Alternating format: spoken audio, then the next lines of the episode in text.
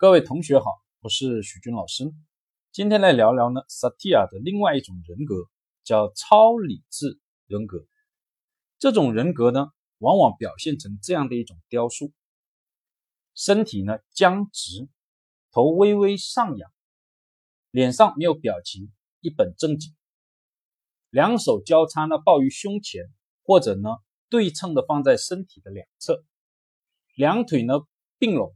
紧紧的贴在一起，仿佛要告诉别人所有的人，我是理智和完美的。他们的一个心理跟行为的特点呢，有以下的几个：第一个叫保持非人性的客观或者理智，这就是超理智的来源。就这样的人呢，既不在意他人的一种心理的想法和情绪，也不在意自己心里的想法和情绪，更多的仿佛在描述一个客观的事实。比如说，他们很少会说呢，我觉得今天很冷，或者他觉得今天很冷，而是呢，今天天气很冷，而且他们的语言里面呢，有时候会带有呢这种大量的专业的术语或者数据，因为这显得他专业和理智、客观。第二，这样的人呢，往往力求完美，永远都在想办法证明呢自己是对的，所以对错观往往呢很强。凡事都跟你讲个对错，很容易生活在一起哦，不开心。第三，这样的人呢，固执，有时候甚至是偏执，最后呢，孤独。这个好理解，孤独很好理解，因为这样的人跟他生活在一起哦，很容易不开心，所以往往会人呢会远离这样的人，而这种人呢，为了证明自己的理智跟完美。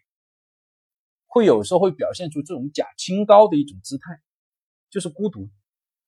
举个简单的例子，比如说，如果你的老公是超理智的，比如说，老婆跟老公说这样一句话：“说老公，你觉得我穿这衣服美吗？”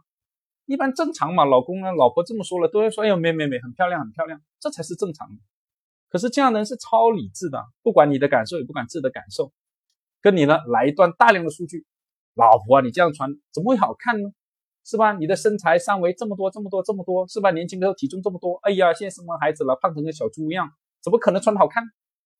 所以这样的人呢，生活在一起很不开心，太理智不好。最后一条呢，是这样的呢，往往很容易得这种内分泌失调类的一些疾病。为什么这么说呢？萨提亚是这样解释的，他认为呢，超理智哦，会限制我们的腺体的分泌。因为腺体的分泌是由植物神经系统控制的，而植物神经系统又有情绪，受情绪的影响很大，而超理智呢，往往刻意的控制自己的情绪，使得这种腺体的分泌呢不能流畅。原话是这样讲的：当表现的超理智时，我们的乳汁、精液、汗水、眼泪和内脏粘液都无法畅快的分泌，这些液体会渐渐的干枯。所以呢，导致呢内分泌很容易出问题。好，关于超理智呢，就讲到这，谢谢大家。